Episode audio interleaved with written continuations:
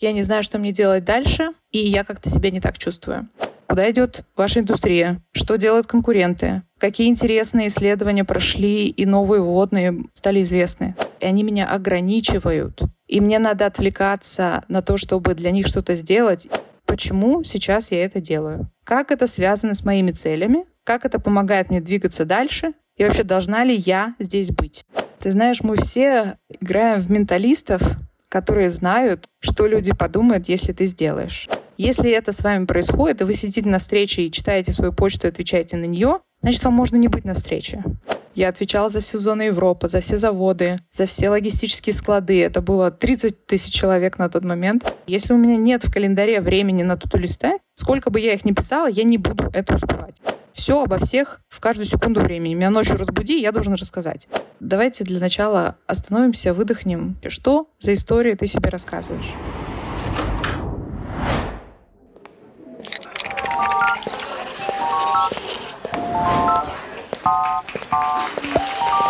Дорогие местные, всем привет! Всем привет! Я Наталья Перевалова, и это мой подкаст «Времени нет». Подкаст для тех, кто хочет разобраться, что же действительно мешает нам быть эффективными. Я приглашаю на интервью гостей с уникальным опытом, и мы вместе ищем ответ на вопрос, почему все знают, что надо делать, но не делают. Гости делятся личным опытом, проблемами и их решениями. Моя задача – узнать лучшие работающие приемы, применить их самой и поделиться с вами. Я рада вашим отзывам и оценкам в подкаст-приложениях. Ставьте звезды, пишите комментарии, будем на связи. И сегодня моя гостья Ольга Антонова. Оля, привет! Привет, Наташ. Рада быть с тобой. Взаимно. Ольга – топ-менеджер холдинга ABI, директор по персоналу в головном офисе компании. Она отвечает за 3000 сотрудников по всему миру, а также Оля – коуч достижений и баланса. Она живет в Нью-Йорке, воспитывает трех мальчишек и увлекается верховой ездой. Все верно? Все верно. Можно еще добавлять, но по ходу дела. Хорошо.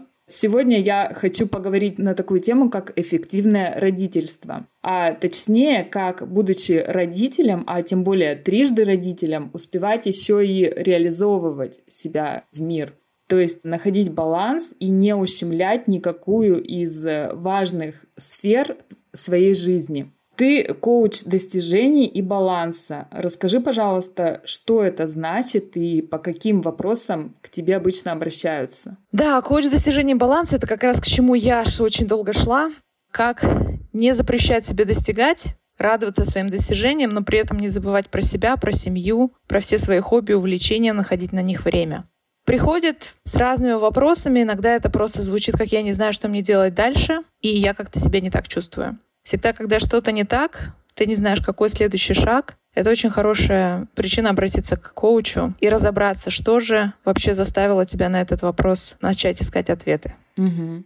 А почему ты решила заняться этой деятельностью? Правильно ли я понимаю, что за этим стоит какая-то личная история? Да, я бы сказала, когда у меня появилось трое мальчишек, я обнаружила себя в такой интересной истории. На тот момент, когда родился мой младший, и в его два месяца мы переехали в Бельгию всей семьей. Среднему сыну было только год и четыре, и старший уже был, мне кажется, в седьмом классе, лет 12 ему было. Угу. И я обнаружила, что все это вместе дало прям очень большой, мне кажется, урон моему ментальному здоровью, физическому здоровью. И когда хочется делать все и сразу, и это ну, просто невозможно.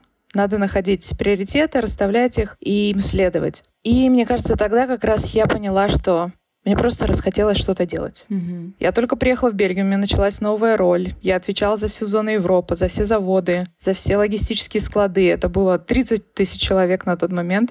Мы в новой стране, мне надо обустраивать быт, воспитывать детей. И в тот момент казалось, что я вот просто потеряла себя, и я ушла в работу. И мне кажется, вот три года спустя я начинала просыпаться и говорить, как же можно все-таки делать и то, и другое. Угу. То есть такое выгорание, да, произошло в каком-то смысле? Да, потому что я вставала, потом мы переехали в Нью-Йорк через год после этого, и думаю, ситуация только усугубилась, потому что возникла большая ответственность, ты теперь в глобальном головном офисе, в Нью-Йорке с новыми обязанностями, а дети, соответственно, никуда не пропали, надо тоже опять обустраивать быт, перестраиваться к культуре, обустраивать жизнь семьи.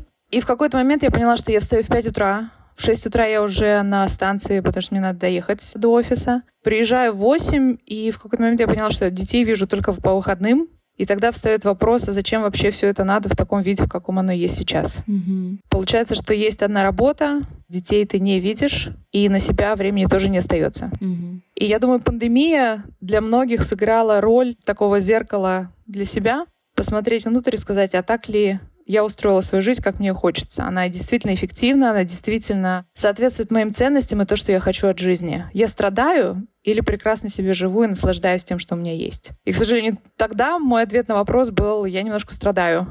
И меня это категорически не устраивало, и начинала искать ответы, как перестроить свою жизнь, как выстроить ее хорошо. При том, что, я думаю, ты тоже можешь представить, люди иногда смотрят со стороны на это все и думают, что все прекрасно и спокойно. Я работаю, у меня идет карьера. Я переехала из Москвы в Бельгию, потом из Бельгии в Нью-Йорк. И как ты представляешь, я была очень продуктивна это не значит, что ты эффективен. Угу. То есть ты разделяешь вот эти понятия, да, продуктивность и эффективность. Да, потому что когда ты продуктивен, ты просто очень много делаешь всего подряд, что ты думаешь, надо делать. А когда ты эффективен, ты делаешь то, что для тебя важно. Угу. И как раз находишь это баланс. Угу. Интересное, да, дополнение. А расскажи, пожалуйста, какие шаги в тот момент ты начала предпринимать, чтобы выйти из этой ситуации? Да, ты знаешь, самый первый шаг — это, конечно, принять ситуацию, что та ситуация, которая сейчас сложилась, тебя не устраивает, и просто это осознать. И первый шаг, который надо сделать, это отсекать все лишнее. Вот просто на какой-то момент сказать, сейчас мне надо сосредоточиться только на самом важном. Угу. И начать говорить нет всему, что сейчас критически не важно. И это везде. Ты приходишь на работу и говоришь, окей, какие у меня три задачи на год, как они тогда трансформируются в три задачи на текущий месяц, три задачи на текущую неделю, три задачи основные на день. Ты просто заставляешь себя сфокусироваться очень четко на том, что надо сейчас сделать, и отсекаешь все лишнее, ненужное. То же самое дома. Ты приходишь и говоришь, окей, у меня есть домработницы, которые приберутся, я не буду, приходя с работы в 8, кидаться, убирать все подряд. Что с точки зрения детей? Мне важно сейчас проводить с ними время. Значит, я освобождаю все свои выходные, что бы мне не хотелось в них делать, спать, отдыхать, куда-то поехать, и я буду с ними. И ты обозначаешь вот такие свои приоритеты, которые незыблемые, которых ты не откажешься, и сначала фокусируешься на них. Угу. Это, знаешь, как первый этап, вот собраться и все ядро оставить, которое должно остаться. Дальше второй этап, я бы сказала, не кидаться в составлении списков дел, поисков новых целей, работы над собой. И второй самый важный этап — это как восстановить свой ресурс. И я начала, знаешь, с самых банальных вещей. Как восстановить свой сон, как скинуть уже трехлетний послеродовой вес, который так и не ушел, и как вернуться в спорт. Угу. И на это, мне кажется, у меня ушло порядка там 6 месяцев. Я с 73 скинула до 60, вернула свой нормальный привычный вес. Я вернулась к своему бегу, я вернулась к верховой езде, которая была заброшена. Я вернулась к детям, мы пошли хайкить. Все выходные у нас проходили в итоге в очень такой насыщенном, прекрасном режиме. И я начала спать. Сначала это было 6 часов вместо 4-5 потом это было шесть с половиной, семь. Но и сейчас я тихонечко двигаюсь дальше в сторону восьми. Угу. И помогло мне это сделать как раз первый шаг. Поэтому я говорю, не сначала восстанавливайте ресурс, а отсеките все ненужное, все лишнее, что сейчас не критично. Потом займитесь собой и восстановите свои физические и эмоциональные силы. Угу. И уже на третьем этапе ты начинаешь тогда думать, окей, как выстроить теперь свой режим, свои все процессы оптимальным образом, чтобы не вернуться опять в ситуацию, в которой я себя нашла. В ситуацию, когда уже не подконтрольно, да, события развиваются. Когда ты уже просто ничего не хочешь делать, хочешь заболеть, не знаю, сломать ногу, и тогда у тебя будет прекрасный экскьюз, оправдание ничего не делать, никуда не идти. Это на самом деле очень страшно, потому что это уже абсолютно не гуманистично по отношению к себе. Ну да. На самом деле, вот эта история, она мне близка. У меня тоже трое детей, и сначала хотелось поиграть, кавычках, да, в идеальных родителей. То есть вот э, все эти кружки, монтессори, грудничковое плавание, танцы и так далее. Со вторым ребенком это все умножается на два, и в некоторые дни ты уже просто лавируешь между какой-то логистикой всех развести куда надо и работаешь водителем, да, и тебе это уже начинает все не нравиться. Но внутри в то же время грызет какой-то червячок, что вот, ну неужели я не хочу для своих детей всего самого лучшего? И часто еще вот дети, они пусть и маленькие, но они имеют уже свое мнение, типа, я вот не хочу ходить на танцы, и иногда приходится надавить, мол, ты еще маленький, ты ничего не понимаешь, а потом еще благодарить будешь меня. Вот меня не отдали на балет, да, может быть, я в душе балерина, вот как же ты не хочешь ходить на танцы? И вот эти детские слезы, они не добавляют тоже счастья. И у меня так же, как у тебя, вот когда родился третий ребенок, и тут силы просто стали неравными. Все, детей уже просто численно больше, чем родителей. И уже физически невозможно жить по-прежнему и сохранять при этом адекватность, да, и еще и работать как-то. И плюс вот в нашей ситуации у нас был переезд в другой город, то есть мы еще лишились ценного ресурса в виде бабушек. И вот так вот жизнь заставила поменять свое отношение к родительству. Ну вот для меня в этой ситуации главным было восстановить свой ресурс все-таки и уже как бы из наполненности своей уделять внимание детям и давать любовь детям. Но в целом вот эта история, она мне тоже очень знакома и близка. Я очень хорошо понимаю тебя. Ты знаешь, это вот интересная история, которую ты сказала. Захотелось поиграть в идеальное родительство. И мне кажется, это очень часто с нами встречается. Даже если ты не родитель, ты играешь в идеального себя, в идеального работника, в идеального друга, в идеального родителя. И начинаешь придумывать себе кучу инструкций, как надо и должно быть. Угу. И как раз э, в коучинге, с чем я очень часто работаю, и это основное, на самом деле, фокус внимания — это ваше мышление. Потому что как только ты придумываешь себе инструкцию, во-первых, это идет через слово «надо» через большое сопротивление. Mm-hmm. Но ты же понимаешь, что очень надо. И ты все равно всеми силами души, есть они или нет, начинаешь туда идти. Начинаешь рассказывать и, и страдать, что вот раньше я могла это делать, а сейчас я этого делать не могу. Я могла оставаться на работе, когда надо, и работать над каким-то проектом, если это требуется, а сейчас мне надо идти забирать ребенка из садик. Угу. И тут вопрос весь то, как на это посмотреть. Идеальным родителям, во-первых, никто не знает, что такое идеально. Сколько об этом не спорили бы все педиатры, педагоги, психологи и так далее, никто не знает, и все это меняется, все подходы меняются. И в какой-то момент, с чего я начинаю, говорю, давайте для начала остановимся, выдохнем и скажем, что иногда я буду ошибаться, и это будут мои ошибки, я буду себя за это благодарить. И самое важное, эти ошибки просто не повторять и идти дальше. Каждый раз совершать новые, да?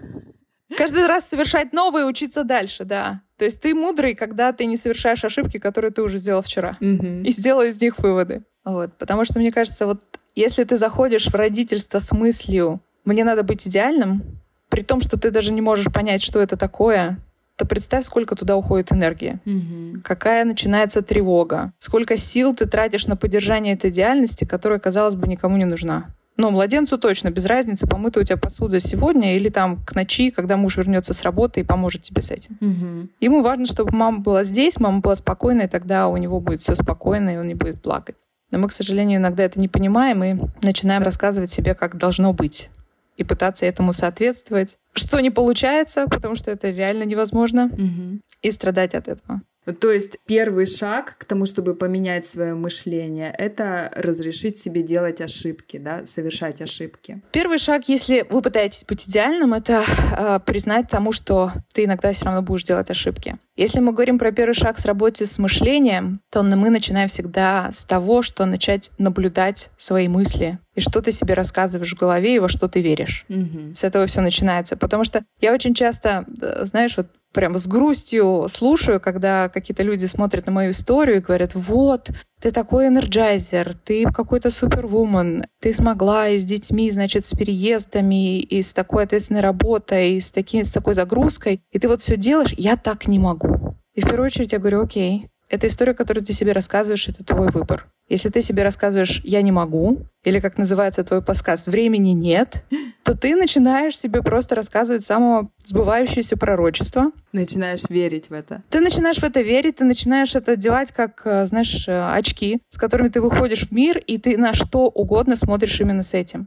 Когда ко мне приходят женщины, задумывающиеся, например, о том, как завести только детей, и мужчины тоже приходят, и они иногда действительно теряются и не понимают, как они это все будут совмещать. И находятся в абсолютном страхе, что у них не получится. Если ты начинаешь исходить из страха, то ты начинаешь совершать ошибки. Ты начинаешь отвлекаться на свой страх вместо того, чтобы как сделать это более оптимально. это все действительно случается. И тут в работе с мышлением самое важное, еще раз, первый раз, начать наблюдать вообще, что за истории ты себе рассказываешь. И второе, возвращать себя а как я хочу, чтобы это было, какие ценности я хочу создавать в семье, на работе, что я хочу транслировать. И только тогда ты уже уходишь в третий шаг, это когда, а какие мысли тогда я хочу у себя в голове иметь, в которые я буду верить и которые мне будут помогать выстраивать родительство эффективно. И так как мы с тобой сегодня про родительство, то то, что мне всегда помогало, я всегда себе говорила, я справлюсь, мы прорвемся, и всегда есть выход. И иногда действительно люди смотрят на тебя и говорят, ну, это очень наивно так думать, но это не наивно так думать. Это отлично так в это верить, потому что тогда твой мозг вместо тревожности, страха и вот этого вот ощущения неясности, которое просто приводит к отчаянию, переводится в абсолютный режим поиска решения. Угу. И оно обязательно находится. Да, это классная мысль. И я хотела бы еще немного дополнить, что вот когда ты живешь один, ты ответственен сам за себя, да. Ты можешь как-то работать, можешь быть эффективным, если замотивируешь себя достаточно. А когда ты уже сначала в партнерстве живешь, потом дети появляются, то есть тебе нужно быть ответственным за себя и за благополучие живущих рядом, да, и это становится просто, может быть, условием выживания, то есть вот такой оптимизм некоторый. Ну, по-другому просто никак наверное. Да, ты, ты принимаешь реальность. Твоя реальность сейчас такова, что у тебя есть ты, есть партнеры, есть дети. Угу. И тебе надо организовать свою жизнь с учетом этих водных. Потому что если тратить время на переживания, вот у меня сейчас есть дети, и они меня ограничивают, и мне надо отвлекаться на то, чтобы для них что-то сделать, и вот школа что-то хочет, это твоя реальность, и ты ее выбрала, и ты понимаешь, зачем ты ее выбрала. Потому что когда ты видишь ребенка в впервые. Это просто ни с чем не сравнимое чувство. Когда ты возвращаешься домой, и он, она к тебе бежит, и вот эта вот мама, и вся вот эта нежность, которая там есть, и когда ты видишь, как ты вкладываешь в детей, помогаешь им расти, познавать мир, вот зачем это все. Если ты помнишь, зачем тебе родительство и зачем ты рожал детей, то ты не страдаешь потом. Mm-hmm. Ты просто находишь вариант, как теперь адаптировать свой режим, свои занятия к этой новой реальности. И я, может быть, была бы счастлива ходить на йогу после работы каждый вечер, но я не могу это сделать. Я хожу туда два раза в неделю, угу. потому что остальные два раза туда идет муж. Угу. Потому что ему тоже. И мы об этом договорились, и мы с этим живем. Каждый получает время для себя, без страданий, что ты чего-то лишен, и все живут счастливо. Понятно. А расскажи, пожалуйста, вот э, какие советы ты можешь дать, чтобы выстроить вот эту систему эффективного родительства, чтобы э, в семье все жили в гармонии, все были довольны? Ну вот для начала ответь себе на вопрос, что ты действительно хочешь реализовать в родительстве, что для тебя важно. Каким родителям ты хочешь, чтобы дети тебя видели? Я в какой-то момент отвечаю на вопрос, и, ну, это мой вариант, все должны ответить на этот вопрос сами. В моей системе координат это было «я хочу воспитать ментально стабильных детей». Что это значит? Что, во-первых, у них всегда есть кому прийти, что они видят во мне такого же стабильного, спокойного человека, что я хочу передать им мысли о том, что ты справишься, несмотря ни на что. Угу. И в первую очередь я должна транслировать это сама. Вторым шагом ты начинаешь думать, хорошо, если это для меня важно, то что тогда мне нужно реализовать, как я хочу, чтобы выглядел мой день. И как раз после пандемии, когда мы начали возвращаться в офисы, я вот действительно, знаешь, очень много энергии уделяла на то, чтобы оставить на паузе состоявшийся быт за время пандемии. Все были дома, все были рядом, все были вместе. Я сказала, я не хочу больше появляться в офисе в 7 утра. Как бы это ни было удобно, я работаю просто с несколькими другими странами, там, например, в Китае 7 а, утра у меня, это 7 вечера у них. В Индии тоже, я очень большая команда у меня в Индии. И это удобно с ними поговорить в 7 утра, потому что у них еще не поздний вечер. Но тогда я не вижу детей, я не говорю им доброе утро, у нас нет совместного завтрака, а мне это очень важно. Угу. И усилием воли я просто позаблокировала в календаре у себя все утра, потому что я хочу знать, каким настроением они пошли в школу. Я хочу собирать их рюкзаки. Я хочу писать им маленькие записочки. Я хочу знать, что они сегодня будут кушать на ланч. Понимаешь, и все вот эти вещи, которых я себя лишала предыдущие года, я поняла, что я никогда себя не прощу, когда они вырастут, что ради этого всего я уходила раньше на работу, потому что мне удобней по часовым поясам поговорить с другой страной. Угу. То есть расставила приоритеты, да? Я расставила приоритеты, и я бы сказала, что это я разделила время, потому что у тебя в дне только 24 часа. Если ты пытаешься выстроить сон, в 8 уже ушло, и дальше, ты знаешь, я себе начинаю говорить, как будто я играю в игру. Сколько всего интересного я смогу в свой день вместить, и как не потерять то, что мне важно. Поэтому да, я разместила, когда я работаю, когда я отдыхаю. И, кстати, что появляется с рождением детей, вы становитесь намного дисциплинированней. Mm-hmm. Потому что, как минимум, когда появляется младенец, вам надо точно его кормить, точно его переодевать, точно ходить раз в месяц к врачу. И это прекрасно. Это у тебя дисциплина получается по умолчанию. Дальше можно только этот опыт дисциплины приходить и применять в работе. И когда ты знаешь, что у тебя ограниченное время, хочешь, не хочешь, у тебя нет времени на прокрастинацию, нет времени на пустые разговоры или на отвлечения, ты садишься и сделаешь, потому что ты знаешь, что в 6 часов тебе надо уходить. Mm-hmm. И мне кажется, вот первый шаг, который я сделала, да, заблокировала утро, Потом я заблокировала себе обед, потому что я поняла, что мне надо есть, и что я не могу его пропускать или на бегу что-то перекусывать. И потом я поставила, что в 6 часов я уже заканчиваю работать. Я возвращаюсь домой, я забираю их из школы, и я провожу с ними вечер. Угу. Так, а еще что-то есть? Может быть, как вот отдых ты планируешь? Кстати, хорошо, что ты, ты про это стала говорить, потому что мне кажется, это надо планировать в первую очередь. Я уже упомянула, что я всегда в календаре отмечаю обед, но точно так же я себе ставлю в календарь небольшие прогулки в течение рабочего дня. Это может поначалу казаться очень сумасшедшей идеей, тебе платят за это время, какое, куда ты пошла э, работать, э, гулять. Но это очень прекрасно помогает в течение рабочего дня выдохнуть и собраться и идти с ресурсом дальше. Но если говорить про отдых, то его я планирую до того, как я начну планировать даже работу детей и все остальные мероприятия. То есть первым делом, да? Первым делом, потому что это твой ресурс. Угу. Я планирую, когда я выделю время на спорт. Я планирую, куда мы пойдем в выходные, что мы хотим посетить, какой фильм на пятницу я хочу посмотреть. Если я иду, например, в, когда мы в офисе, если я хочу пойти в какое-то кафе, когда я туда пойду. Хорошо. А вот как рабочее время держать в лимитах именно вот рабочего дня? Не брать какие-то задачи сверхурочные? Ну, как вот говорить об этом открыто? Да, ты знаешь, работа с календарем — это тоже была, кстати, отдельная часть того, что я меняла для того, чтобы стать более эффективной и э, держать свои рабочие задачи как раз под контролем, чтобы они не перелезали в, на вечер. Потому что были у меня страшные истории, как я укладывала детей, а потом я пошла, и у меня начиналась третья смена, потому что надо, надо доделать кучу-кучу-кучу других дел. Сначала ты начинаешь анализировать свой календарь. Как я уже говорила, я ставлю, я знаю, какие у меня три основные задачи на год, на месяц, на неделю. Дальше я смотрю на свой календарь, и я просто, знаешь, цветами помечала что из того, что у меня назначено в календаре, встречи, задачи, что вообще соответствует и связано с моими целями, а что туда попало случайно. И я начала чистить в том числе свой календарь. Какие встречи я могу пропустить и, например, не быть на них каждый день? Какие встречи я могу сократить с часу до получаса? Какие встречи я могу сделать не раз в неделю, а раз в две недели? Это первое. Второе, что я начала делать в своем календаре, это планировать время под каждую задачу, которую я тебе поставила на день. И ты знаешь, иногда, когда я говорю об этом, люди хмыкают и думают, что это как-то что-то очень простое, что-то очень базово. Но это интересная история, потому что мы ставим в календарь обычно какие-то встречи с другими людьми, когда тебе надо кому-то позвонить, прийти в комнату для переговоров. Но мы абсолютно не планируем время, а когда ты будешь делать все, что у тебя в туду-листе. Угу. Поэтому сейчас у меня нет туду-листа.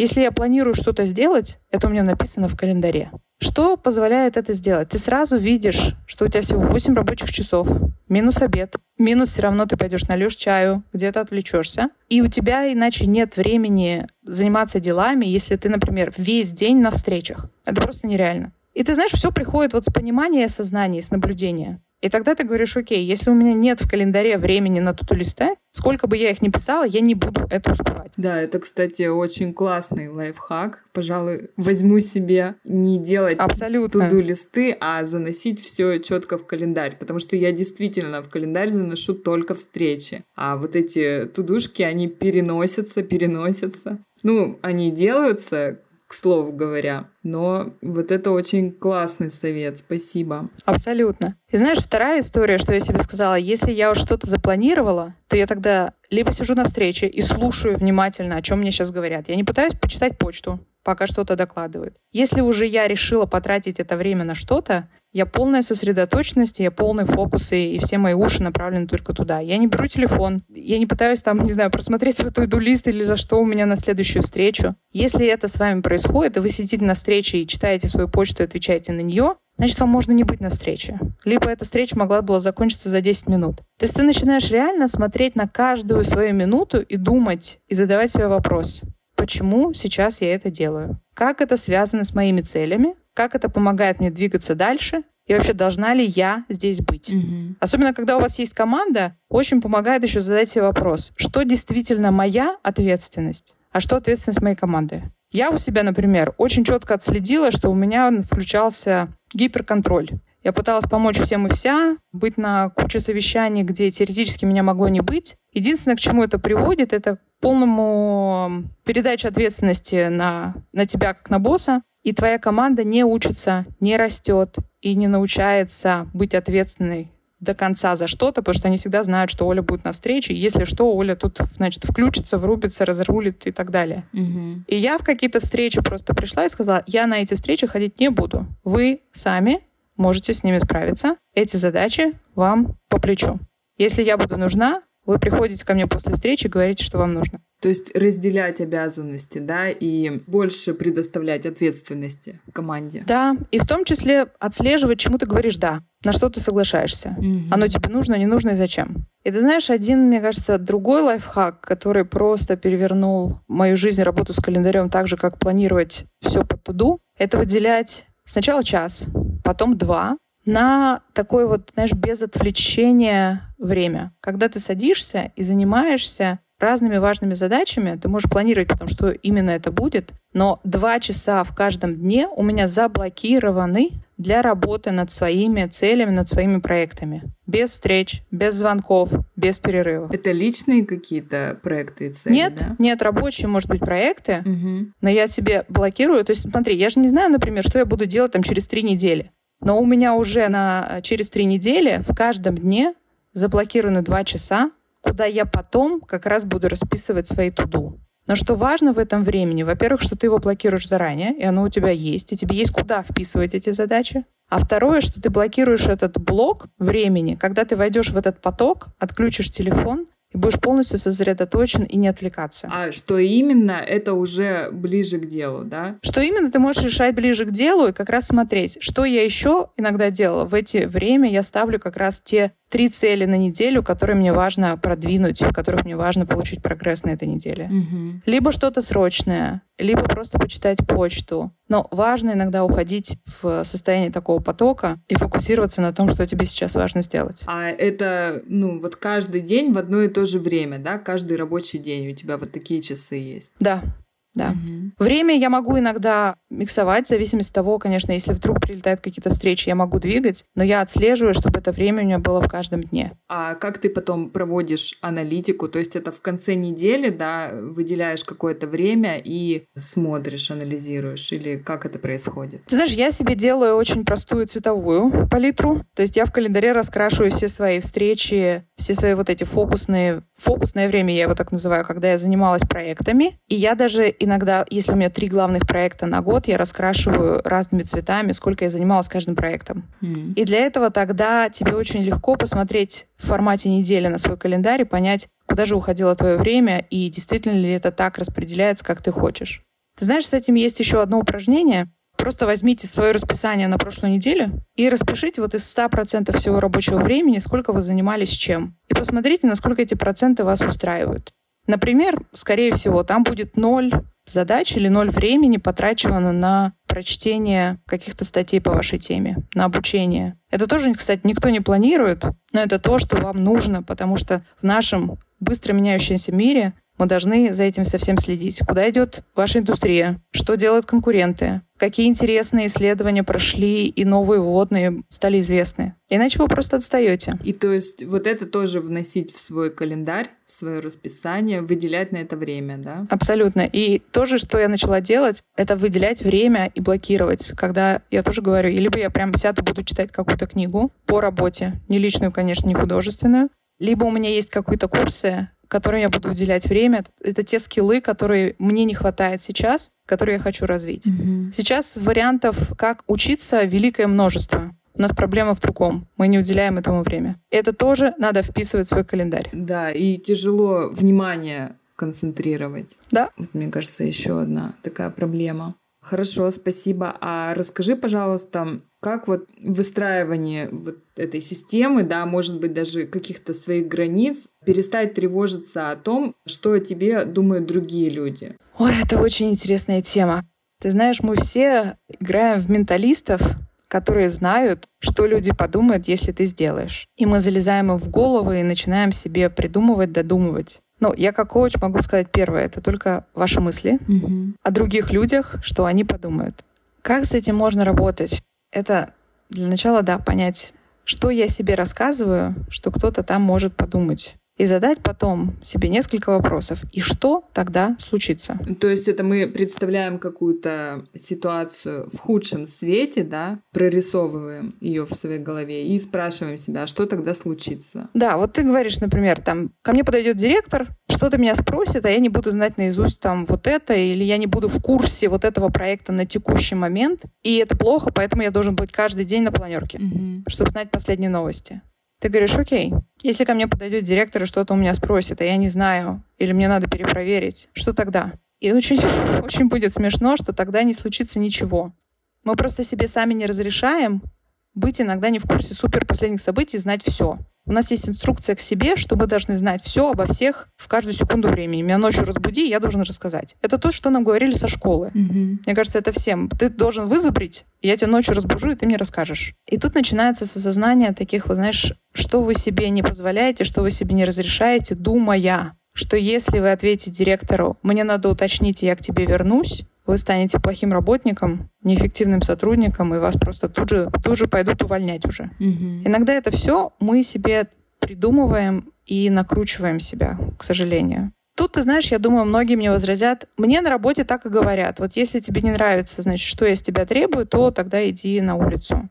Вы знаете, в какой-то момент надо взять ответственность, сказать, я взрослый человек, и ключ от клетки, в которую я себя посадил, у меня в кармане. Угу. Хочу ли я работать в компании и с менеджером, который говорит мне такие вещи, что ты мне не важен, ты должен делать то, что я скажу, если тебе не нравится, разворачивайся, уходи. Или может стоит действительно найти компанию, где культура общения и культура рабочих взаимоотношений тебя устраивает и соответствует твоим ценностям.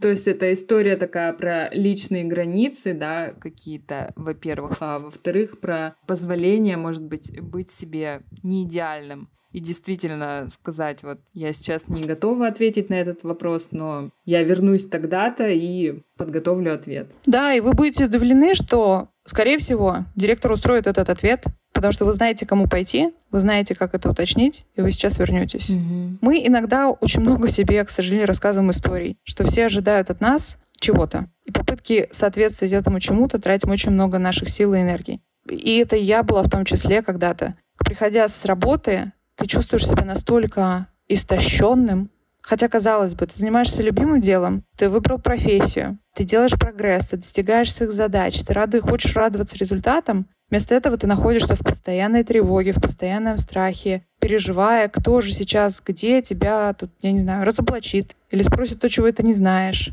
И это все идет от многих факторов, но в том числе иногда от показаться глупым, от то, как вот тебя вызовут как будто к доске, а ты не знаешь ответ. А так нельзя. Все можно.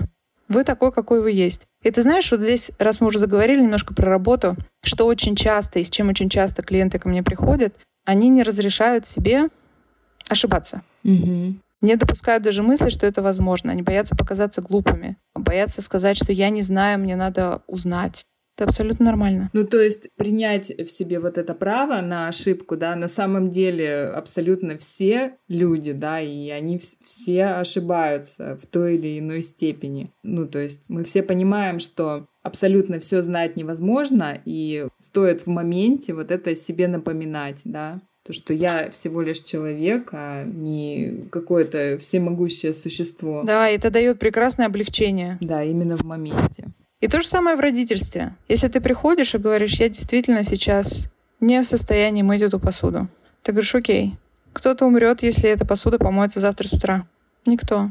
Тогда разреши себя, например, в этот вечер отдохнуть. Угу. Не кори себя, не заставляй себя. Если ты чувствуешь, что телом, мозгом тебе надо сейчас выдохнуть, выдохни. Ну, то есть это как раз вот про принятие и себя, в том числе в первую очередь, и про любовь к себе, забота к себе, Хорошо, поняла. Ну что ж, Оля, огромное спасибо тебе за интервью. Получилось очень полезно. И то есть вот эти советы из серии «Бери и делай», действительно, они простые, действенные. Благодарю тебя. Большое спасибо, Наташ, что сегодня была твоей гостьей. Было очень интересно. Иногда осмысливаешь свой опыт и сам для себя делаешь выводы и только уверяешься еще больше, что все идет правильно, и ты идешь правильным путем. И будет очень классно, если кому-то эти советы помогут. Кого-то моя история вдохновит, может быть, по-новому взглянуть на то, как они сейчас живут, и во что они верят, и где они себя ограничивают, и где они пытаются сделать себя идеальным, когда это никому не нужно. Угу, хорошо, спасибо.